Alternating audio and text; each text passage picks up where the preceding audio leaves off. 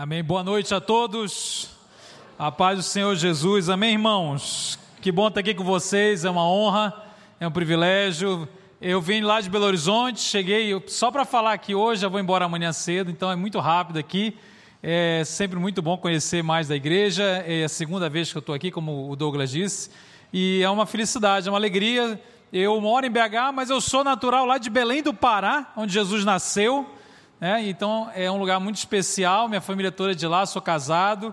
Eu tenho dois filhos, uma filha de 13 anos e um menino de 8. E trabalho na área de sexualidade há 17 anos, junto com a minha esposa. A gente atua já tem bastante tempo, né, ah, na, na intenção, né, no objetivo de ajudar a igreja local a, a lidar com os desafios contemporâneos da sexualidade. Então, a gente tem feito isso a partir de uma série de iniciativas é, que pensa, que mira né, a, a, capacitação, o ensino, o melhor, a melhor abordagem possível é, do Evangelho, da palavra de Deus, é, em direção àquilo que eu estou chamando aqui de desafios da nossa época, né, da nossa era, dentro do tema de sexualidade. Se você quer conhecer mais, você precisa ir lá no Instagram o Instagram é o melhor lugar para você conhecer mais do ministério. Tem muito conteúdo lá sendo produzido todo dia sobre várias temáticas contemporâneas dessa área da sexualidade. Então eu queria estimulá-los a conhecer o Instagram. Você escreve aí David, David, underline Hicker. É, escreve Hicker, se pronuncia Hiker. E a gente se encontra lá e tem muita coisa boa para você conhecer lá. Eu queria compartilhar uma palavra sobre o nosso tema de hoje, que é identidade focado evidentemente na questão da sexualidade. Esse é um tema muito precioso, muito caro a nós. No entanto, ele é muito grande, né? muito largo, e a gente tem alguns minutos aqui para pensar o que, que Deus quer nos falar hoje, né? para focar o, que, que, o que, que a gente precisa entender de Deus nesta noite. Eu espero que, e, que você saia daqui abençoado com algo que o Espírito Santo nos traga especificamente nessa noite, eu queria para isso abrir a Bíblia junto com você em Gálatas capítulo 2, versículo 20. É um texto muito conhecido e muito importante para entender a nossa identidade, a nossa sexualidade. Gálatas capítulo 2, versículo 20. Nós vamos partir desta, deste versículo do apóstolo Paulo para pensar sobre o nosso tema de hoje. Gálatas 2, 20. Nós lemos assim: Logo já não sou eu quem vive. Logo já não sou eu quem vive, mas Cristo vive em mim. E esse viver que agora tenho na carne ou no corpo, vivo pela fé no Filho de Deus, que me amou e a si mesmo se entregou por mim. Que Deus abençoe, nos abençoe com a sua palavra nesta noite, em nome de Jesus. Amém e amém. Irmãos, o tema da sexualidade, ele é muito importante nos nossos dias, porque exatamente porque a nossa geração, principalmente os mais novos, uh, está recebendo um tipo de ensinamento muito, muito, digamos assim, uh, desafiador, problemático. E ele, esse ensino que eu queria focar hoje, uh, ele fala exatamente da relação entre a nossa sexualidade e a nossa identidade. O mundo de hoje, a cultura contemporânea, ela faz uma afirmação. Isso está estampado nos diversos meios, na, na mídia, nos, nas produções culturais, em tudo que é canto na internet, em todo lugar, há uma mensagem sendo dita. Você é o que você sente a sua identidade deve ser baseada nos seus afetos. A sua identidade deve ser baseada naquilo que o seu coração deseja, nas suas atrações sexuais, nos seus afetos. Por isso que a sexualidade se transformou numa coisa tão importante. Um adolescente aos 12 anos hoje, ele já não está pensando apenas assim, o que que eu vou, eu vou fazer sexo ou não? Eu quero fazer sexo ou não? Ele está pensando em termos de identidade. E para responder a pergunta quem eu sou, é ensinado que a pessoa primeiro pergunte o que você está sentindo. Então, os afetos, há uma revolução nos afetos. Os afetos passaram a ser a pedra sobre a qual as pessoas se estabilizam para definir quem elas são. Uma pessoa hoje, muito precocemente, começa a analisar cada um dos seus sentimentos, cada um dos seus afetos, cada uma das suas atrações, não para chegar à conclusão sobre coisas que sente ou coisas que pode ou não fazer, é para chegar à conclusão a respeito daquilo que ela é. Então, há uma grande mensagem dos nossos dias. Defina-se a partir do seu coração. Defina-se a partir dos seus afetos, das suas atrações. Isso é muito sério, por quê? Porque isso colide diretamente com a palavra de Deus a nosso respeito. O apóstolo Paulo está dizendo que um cristão é aquele que, no qual Cristo vive nele, e ele não vive nesse corpo que ainda, quer dizer, a vida que ele leva nesse corpo, a vida que ele leva ainda nesses dias, porque quando você se torna cristão e passa a viver, e, passa, e Cristo passa a viver em você, você não vai para o céu, você continua aqui. A vida que você vive nesses dias, nesse corpo, enquanto Jesus não voltar, a sua vida deve ser baseada na fé naquele que amou e se entregou. Quando, quando o texto está nos dizendo que a nossa vida deve ser vivida pela fé, ele está dizendo que este é o fundamento. É o fundamento de duas coisas fundamentais: daquilo que nós somos e daquilo que nós fazemos. Então a nossa fé deve definir quem somos e deve definir o que fazemos. Isso colide com a mensagem do mundo de hoje que diz assim: quem define, o que define a sua identidade e o seu agir é, são os seus afetos, é o seu próprio coração. Irmãos, o tema foi colocado assim: distorções da identidade, ou distorção da identidade. Você sabe quando uma identidade para a palavra de Deus se torna distorcida? É sempre quando alguma coisa que não é Deus se coloca como fundamento dessa identidade. Sempre, invariavelmente. Quando alguma coisa que não é a fé naquele que me amou e se entregou por mim, se coloca como aquilo que realmente me define, aquilo que me conduz, que me constitui, aí você terá uma distorção na identidade do ser humano para a palavra de Deus. Porque o único que merece este lugar de definir quem nós somos é a pessoa de Cristo, é a própria pessoa de Deus. E o pecado humano é justamente tirar Deus desse lugar e colocar qualquer outra coisa. Na nossa época, na nossa geração, veja, já tivemos outras gerações que privilegiaram outras coisas. Teve um tempo que a razão era o mais idolatrado. Hoje não é exatamente a razão, hoje são os nossos afetos. É o que é que a gente sente. Eu tenho uma filha de 13 anos, esses dias ela conversava comigo e falou assim: pai, tem um menino na minha sala que é assexual. Você sabe que é assexual? Vocês estão meio desatualizados ou não, gente? Estou meio desatualizado. Assexual é um termo de identidade. O menino tinha 12 anos. Ele olhou e pensou assim, porque, deixa eu contextualizar, porque hoje as pessoas elas se relacionam exigindo das outras uma definição a respeito da, da, da sexualidade. Fala assim: meu nome é Fulano, o meu pronome é ele e eu sou tal coisa. Pansexual, bissexual. Heterossexual é meio sem graça. E esse menino, aos 12 anos, chegou à conclusão que ele não estava tendo atração por nada e por ninguém, atração sexual.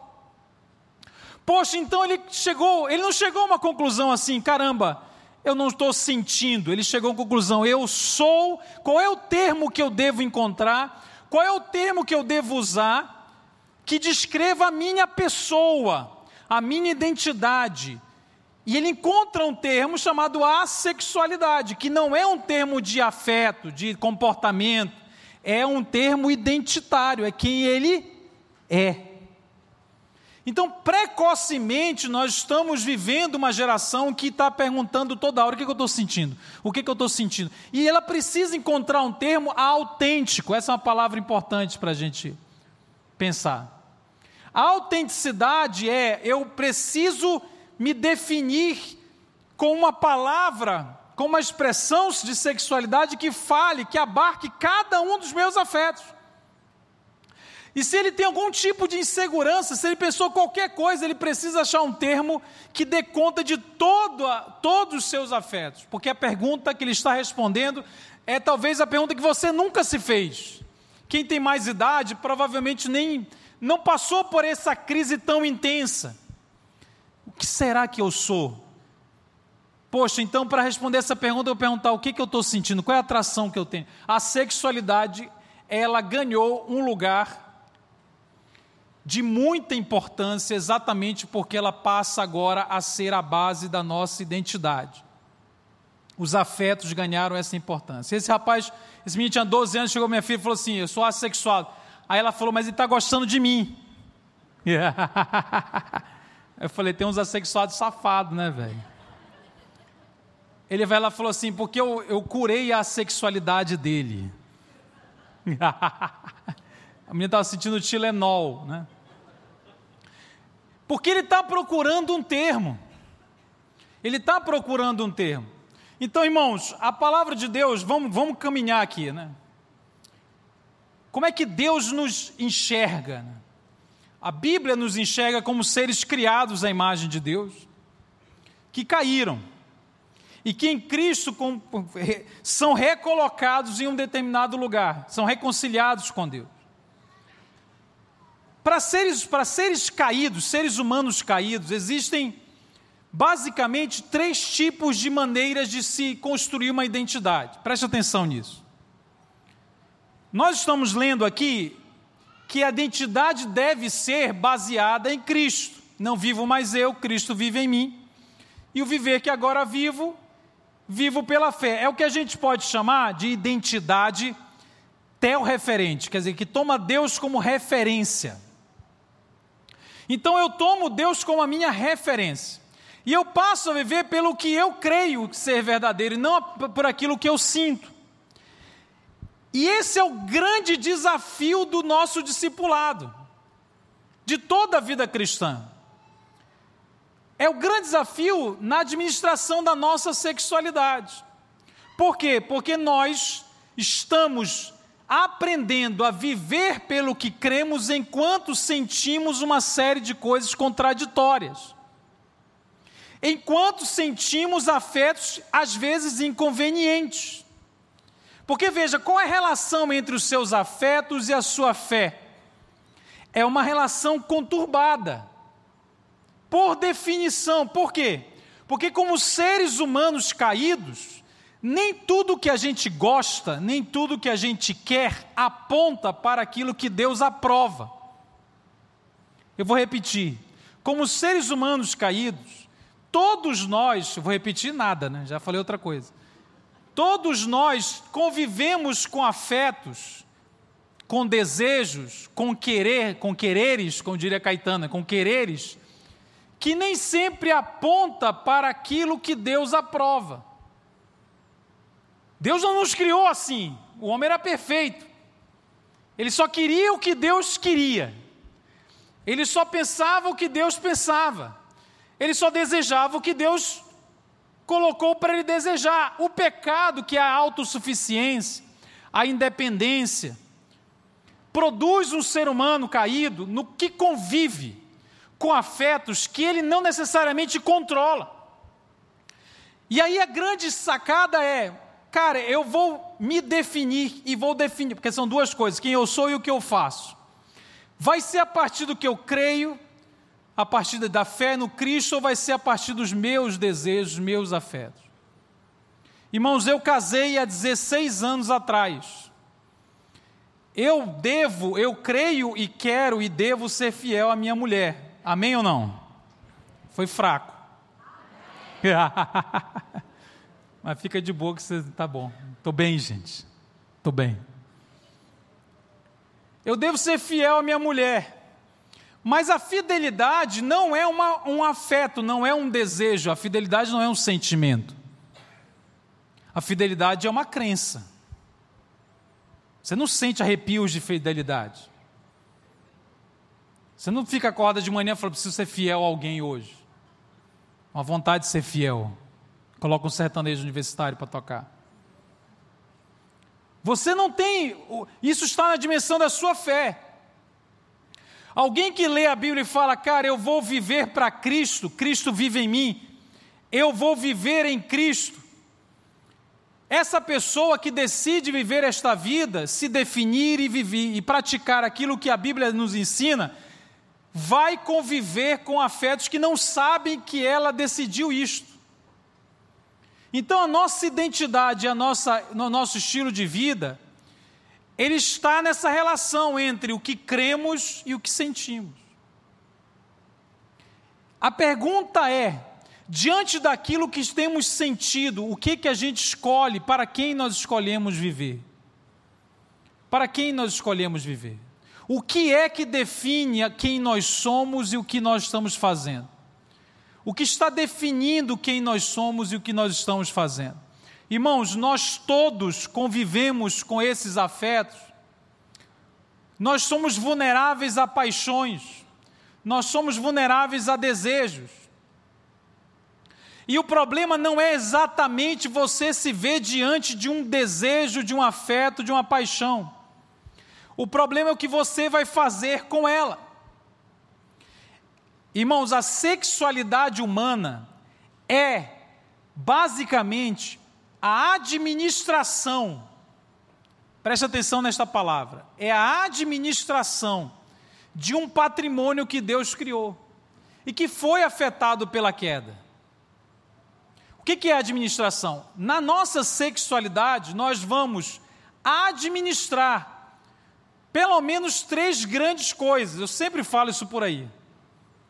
Nós vamos administrar os nossos afetos, nós vamos administrar no, as nossas atrações sexuais e nós vamos administrar uma coisa chamada prazer. É por isso que ela é muito complexa. Sexualidade não é fazer sexo. Você não está diante da sua sexualidade quando você está fazendo sexo com alguém. Você está diante da sua sexualidade todas as vezes que você lida com os seus afetos, com os seus desejos, sexuais, evidentemente, e com o prazer possível que o sexo produz. A sexualidade é o gerenciamento disso. Você está fazendo isso toda hora. Mesmo sem fazer sexo, um solteiro e abstinência sexual, ele está lidando com a sua sexualidade. E essa sexualidade, como eu disse, ela é caída. Ela acontece. A pergunta é: como nós estamos administrando, para quem nós estamos vivendo. Para quê? Para quem? Quem decide? Quem define quem nós somos e quem define o que fazemos? Eu disse no início, na nossa geração, as atrações, os afetos estão ganhando um lugar na definição de quem a pessoa é. E isso é a maior armadilha dos nossos dias. As pessoas me perguntam muito sobre a questão LGBT, a questão da homossexualidade. Irmãos, a verdade, irmãos, esse assunto é muito largo, mas eu preciso falar rapidamente sobre ele. É um assunto muito importante, por quê? Porque, antes, antes de eu falar por quê, entenda, o dilema diante dos nossos desejos e afetos não é um dilema exclusivo de alguém que tem atração pelo mesmo sexo. Eu falei ainda há pouco, independente do tipo de atração que tenhamos, independente do tipo de afeto que experimentamos, se experimentamos atrações e afetos pela, por pessoas do sexo oposto, se experimentamos atrações e afetos por pessoas do mesmo sexo, se experimentamos atrações e afetos por pessoas de ambos os sexos, a, a grande questão, na verdade, é claro que cada uma dessas experiências é particular e tem dilemas específicos que eu não quero menosprezar, jamais. Na verdade, eu tenho muita, eu respeito muito a vida de cada um e a história de cada um, e eu não quero menosprezar a dificuldade que é viver determinada sexualidade. Mas o que eu quero começar dizendo é que todos nós, independente do tipo de afeto que sentimos, estamos diante, sempre, todos os dias, diante de desejos e atrações que apontam para coisas que Deus não aprova. Irmãos, se você ficar na heterossexualidade, ora, nós, se a pessoa se diz, diz assim, eu tenho atração pelo sexo oposto, ela vive um dilema. Existem milhões de cristãos no mundo todo viciados em pornografia. Você sabe por quê? Porque eles não conseguem lidar com a atração que a pornografia produz. E muitos destes são heterossexuais. Portanto, lidar com a heterossexualidade não é uma coisa fácil, automática, simples. Quantos adultérios heterossexuais você já ouviu falar? De quantos casamentos você já ouviu falar que acabaram? Heterossexuais. É claro que quando a, a coisa vai além do sexo oposto, se adicionam outras demandas, outras questões, mas a gente tem de lembrar a igreja de Cristo é feita de pessoas que foram criadas por Deus, e elas caíram e elas vão a Cristo. E todas foram marcadas pela queda. Todas precisam decidir: vamos viver pelo que cremos ou vamos viver pelo que sentimos. Se eu seguir o meu coração, ele pode ser heterossexual, pode ter todas as tentações heterossexuais apenas. Se eu seguir o meu coração, eu vou pecar o meu casamento acaba, irmãos. Eu não preciso da homossexualidade para acabar o meu casamento. Eu não preciso de mais nada do que o meu coração caído, se eu me entregar a Ele, para acabar o meu ministério. Então, todos nós estamos diante de afetos, de atrações, de desejos que podem nos levar ao pecado. E aí tem um outro, um outro elemento importante. Quando eu era solteiro, eu vou falar de mim, e toda vez que eu falo de mim, a galera acha que eu estou em crise. Muita crise, né? Mas eu estou de boa. É para não ficar apontando você, então eu vou falar de mim. Quando eu era solteiro, eu, eu sou bisneto de pastor, neto de pastor, filho de pastor, eu sempre fui crente. Eu não fui travesti, não mudei de sexo. O pessoal acha que eu mudei que eu tenho testemunho forte, né? O meu testemunho é muito chato. Eu sempre fui crente, casei virgem, hétero, gordo, branco. Muito chato, muito chato. Se eu contar, você desvia, né? De tão chato que é. Então, assim, minha vida é monótona, né?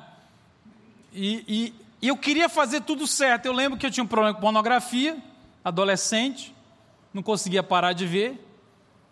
E, e eram, eram duas coisas que eu aprendi errado. A primeira coisa era assim: eu achava que se eu me tornasse uma pessoa muito espiritual, eu não teria de lidar com a sexualidade. É um engano muito frequente em crente. Porque a gente não quer lidar com afetos contraditórios, que geram tentações. A gente não reconhece eles, a gente tem medo deles, na verdade tem, a gente é orgulhoso. A gente não, não, é difícil admitir, nossa, tem coisa que me tenta. Poxa, eu tenho, eu tenho já, eu sou filho de pastor e tem coisa que me tenta. Eu não deveria ser tentado, porque eu deveria prestar. Eu sou safado demais. E a gente então, eu, eu, eu que achava que se eu orasse muito, lesse muito a Bíblia, eu ia tipo devolver para Deus. Então Deus me deu um negócio para eu tomar conta, que é a minha sexualidade que é o fato de eu ter atração, e eu estou falando de heterossexualidade, viu gente? Então, eu era minha atração, o fato de aquilo gerar prazer, o fato daquilo ter um vínculo, uma reação afetiva, e eu não queria lidar, eu queria ultrapassar, sublimar, fazer sumir. Ser espiritual para mim significava não ter de lidar com aquilo, era preguiça mesmo, e orgulho. Era como se eu dissesse: Deus tira, Deus me capa. Você sabe o que é capar, gente? No Rio, como é capar? É capar mesmo? Que os irmãos ficaram assustados, eu não sei se os irmãos entenderam. Capar. Você já orou assim, eu tenho certeza. Quem é muito crente ora, pega a peixeira, pega a tesoura. Porque eu queria devolver, a gente não quer lidar. Irmãos, eu conheço muitos cristãos que convivem com afetos que eles não escolheram Aliás, deixa eu corrigir: todos nós convivimos com afetos que a gente não escolheu. E tem muita gente que não admite, não admite a realidade e sofre, sofre, sofre, porque não dá conta de admitir a realidade. Não é aceitar o pecado, não estou falando disso. Eu estou falando do fato de lidar com coisas que eu não queria que existissem. Porque, além de querer devolver para Deus, eu queria como eu não queria pecar, então vamos lá, eu estou vivendo a minha vida aos 19 anos. Cara, se você me perguntasse o que eu queria, eu queria só ter atração pela minha futura esposa quando ela aparecesse em algum lugar que eu não saberia quem é, mas quando ela aparecesse, uh, eu ia ter atração só por ela. Porque caramba, eu não quero perrar. Então, se eu tiver atração por ela, Deus vai ligar, ligou, Ficou on e offline para tudo. Porque eu queria um botão para apertar, eu estou falando da heterossexualidade. Eu queria um botão para apertar e fazer assim, só eu só quero, porque eu não quero me desviar. Eu não quero, é inconveniente. Ora, se eu quero viver a vida que eu levo neste corpo, eu quero viver pela fé naquele que me amou e se entregou, Qualquer outra coisa que meu coração aponte é inconveniente, porque vai que eu me apaixono por uma coisa errada. A minha risada é assim mesmo. Então eu queria, porque a gente não, a gente tem de entender a dimensão, a dinâmica dos nossos afetos. Os nossos afetos nos dão tapas na cara. Porque eu não queria, eu não tenho esse botão, eu nunca descobri, eu tinha que lidar com atrações por, por várias meninas. Pô, mas eu estou falando uma coisa tão óbvia. E aí um dia eu casei, e quando eu casei, de novo, casar é uma decisão de fé. Embora tenha, sim, emoções envolvidas, é lógico, eu me apaixonei pela minha mulher e a gente sentia coisas, mas veja, quando a gente casa, também não acontece um, um feito e eu passo a ter atração só pelo meu cônjuge. A gente continua existindo no mundo. Coisas ainda nos tentam, de novo. Então a verdade é que, mesmo se você tiver atração e afetos heterossexuais exclusivos, a sua identidade pode se distorcer. Quando é que ela distorce? É quando um afeto que aponta para aquilo que Deus não aprova começa a definir quem você é e o que você faz. Irmãos, que Deus nos livre, mas amanhã, eu sou casado, se eu conheço outra mulher e começo, de repente, ela é atraente aos meus olhos, e eu começo a me apaixonar por ela, eu vou ter que definir qual vai ser a minha decisão. O que eu vou fazer com aquilo? Então, irmãos, nós não escolhemos os nossos afetos porque eles são reações emocionais ao mundo ao redor, emocionais e sexuais. Nós escolhemos o que fazer com cada um dos nossos afetos. Nós escolhemos o que vamos fazer com eles. Isto serve para você que assim, ah, eu tenho atração pelo sexo oposto, isso serve para se você diz para mim, cara, eu não tenho atração só pelo sexo oposto. Porque, irmãos, a realidade é essa. A gente, quem, quem vive uma vida assim, não estuda muito essa área, às vezes é até um pouco preconceituoso, não ajuda outros cristãos, porque ele não entende isso. Não entende que se um adolescente chega com você, se alguém chega, se um pai de família chega com você e fala, cara, eu tenho atração, ela não é 100% heterossexual, entenda, do mesmo jeito que você e eu não escolhemos as atrações que temos, mas escolhemos o que fazer com elas. E claro, se a gente peca, a gente é responsável porque escolheu mal. Essa pessoa também não escolheu. E ela está diante do desafio disso aqui, de Gálatas 2,20. O desafio vai ser sempre este. Eu vou viver pelo que eu sinto, ou vou viver pelo que eu creio, eu vou viver para Cristo ou para mim mesmo. Eu falei ainda há pouco que existem três tipos de identidade. O primeiro é teo-referente. As duas outras, os dois outros tipos de identidade são basicamente aquela que é ego, ego referente. Eu tomo como referência o meu coração, a mim mesmo. Ou eu tomo alguém, que eu chamo de alter referente, que eu, eu, eu escolho outro e esse outro me define. E as distorções da nossa identidade, elas na verdade, veja, veja como isso é importante.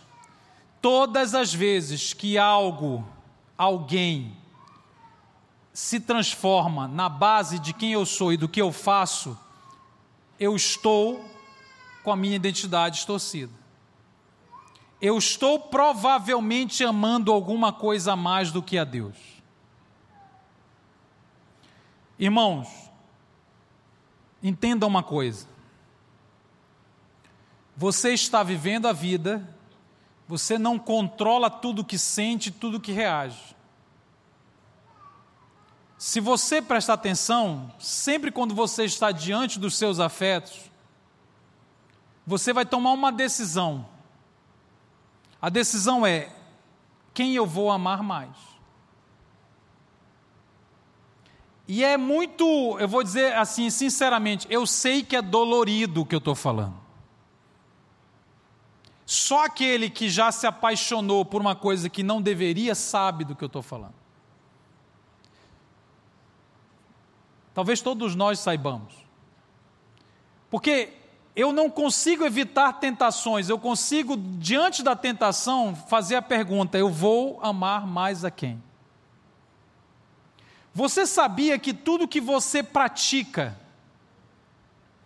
tudo que você pratica, de acordo com o Evangelho, tudo que você pratica, todas as suas obras, sejam elas corretas ou pecaminosas, todas elas são consequências daquilo que você ama mais no seu coração. Nós somos o resultado daquilo que amamos lá dentro. Eu vou lhe provar biblicamente o que eu estou falando. Quando Jesus teve de resumir todos os mandamentos de Deus, quando ele teve de resumir tudo o que Deus quer que você faça, ele falou sobre o quê? Quais, é, quais são os dois principais mandamentos? Fala sobre o quê? Fala sobre amor. O mandamento diz assim: ame a Deus e ame o próximo, é isso? Não, irmãos. Eu peguei vocês. Você tem 300 anos de igreja. O mandamento não diz ame a Deus, ponto. Ame a Deus de uma determinada forma. E o problema é a forma. Porque a gente, todo mundo quer amar a Deus. Agora, amar a Deus sobre com todo o coração, alma, força e entendimento, quer dizer amá-lo mais. Então, todas as vezes que nós estamos diante dos nossos desejos, afetos, o maior problema nunca é sexual. Se você está pecando em um pecado sexual, eu estou afirmando categoricamente: o seu maior problema não é sexual. Para o Evangelho, o seu maior problema é o seu coração que está amando alguma coisa mais do que a Deus a ponto desta coisa te definir. Aliás, a ponto de você permitir que essa coisa te defina. A ponto desta coisa definir o que você faz. Tanto é que você sabe que tem que parar de ver pornografia e não para. Por quê? Porque não é sobre o que você sabe, é sobre o que você ama. É sobre aquilo que é mais importante para você. Você é mais importante para você do que a Deus. Então, nós não vamos abandonar os nossos comportamentos se a gente pensar só em comportamento. A gente tem que pensar no nosso coração. Nós estamos permitindo que o, o que que nós estamos permitindo que nos defina? Irmãos, a maior, a, o maior ato de adoração possível é permitir que algo te defina.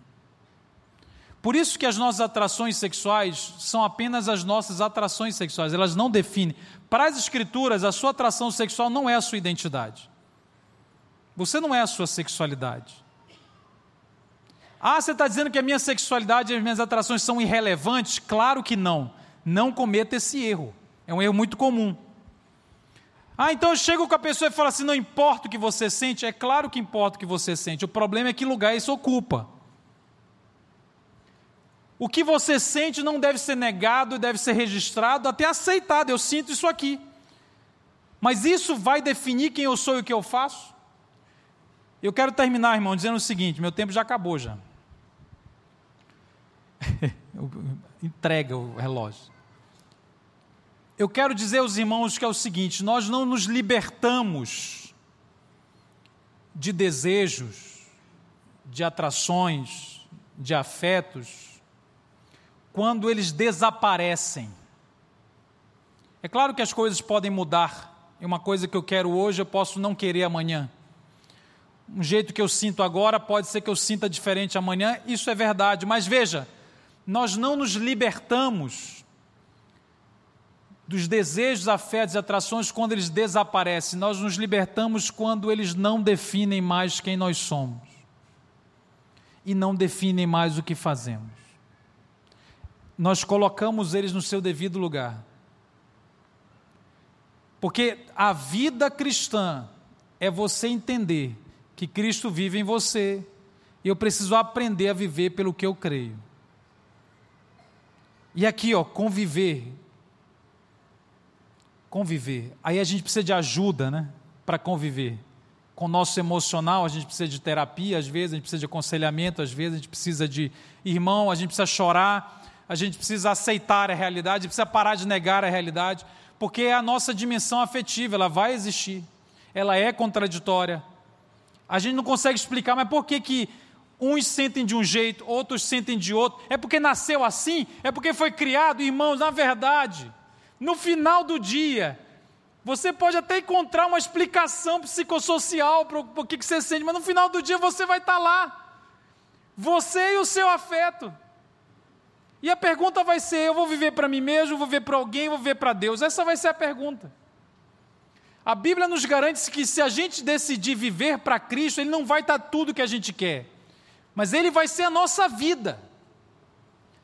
Ele vai nos saciar. Se a gente viver para a gente mesmo, definir a nossa identidade ego referente, ou colocar alguém no lugar, a Bíblia diz isto vai te levar ao vazio.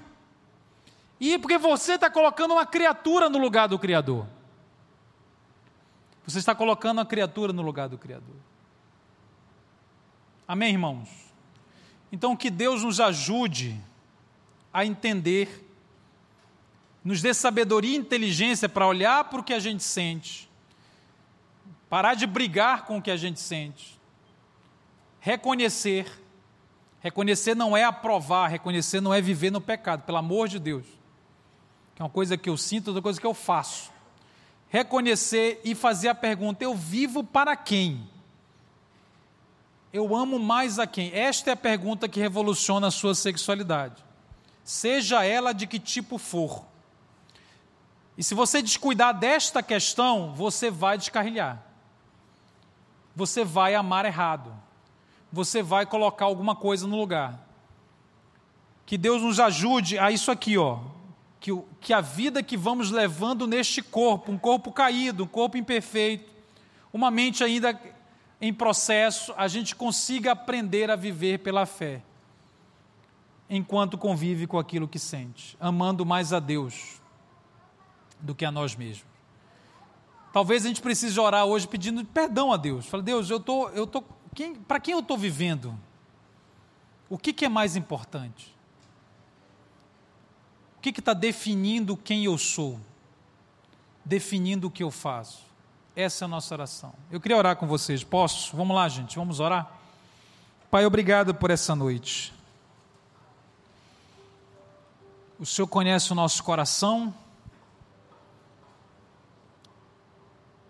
O Senhor conhece cada desejo que já passou na nossa mente, aqueles que a gente tem vergonha de assumir, aqueles que a gente não queria que existisse. O Senhor sabe com a nossa vulnerabilidade, o Senhor sabe que a gente não sente tudo o que quer. O Senhor conhece a nossa constituição.